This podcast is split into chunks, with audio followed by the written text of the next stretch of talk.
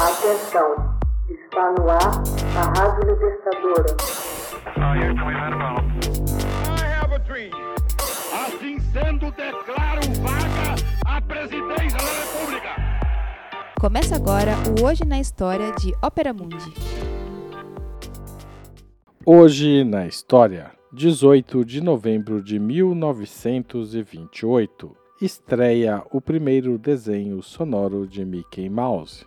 A multidão se acotovelava no Teatro Colony de Nova York para ver a estreia em 18 de novembro de 1928 do novo desenho animado de Walt Disney, Steamboat Willie, o Vaporzinho Willie. A primeira animação sonorizada da história tinha por astro um ratinho falante, inicialmente batizado como Mortimer. Foi ideia da esposa de Disney, Lily, trocar o nome para algo mais familiar, como Mickey.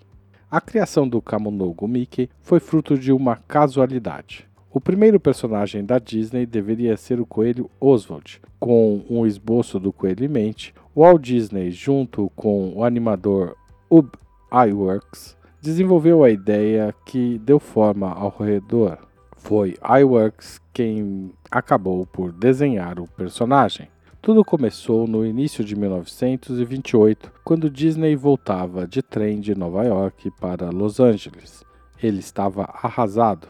Havia perdido para o distribuidor Charles Mintz os direitos autorais do coelho Oswald, até então seu personagem de maior aceitação. Na viagem, Disney se lembrou de um camundongo com quem ele e o animador Ub Iwerks dividiam o estúdio. Rabiscou um ratinho no guardanapo, batizou-o de Mortimer e perguntou a opinião da esposa. Ela disse que com aquele nome o pobrezinho não iria longe. Sugeriu então Mickey, apelido de Michael.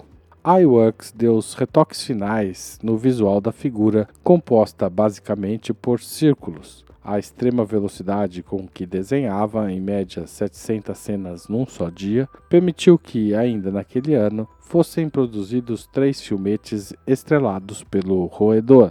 O toque de gênio, no entanto, veio quando Disney decidiu incluir nos filmes sons sincronizados com o movimento das imagens, uma novidade na época. Devido à sua história e popularidade, Mickey acabou se tornando o símbolo maior da Disney, além de ser uma figura de extrema importância para a indústria do entretenimento. Transformou-se no primeiro personagem animado a ganhar uma estrela na calçada da fama em Hollywood em comemoração aos seus 50 anos. Em 1932, a Academia de Hollywood premiou Disney com um Oscar pela criação do personagem. Hoje na história, texto original de Max Altman, locução de Haroldo Cerávulo, gravação Michele Coelho, edição Laila Manoeli. Você já fez uma assinatura solidária de Ópera Mundi?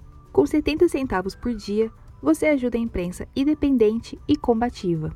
Acesse www.operamundi.com.br/apoio.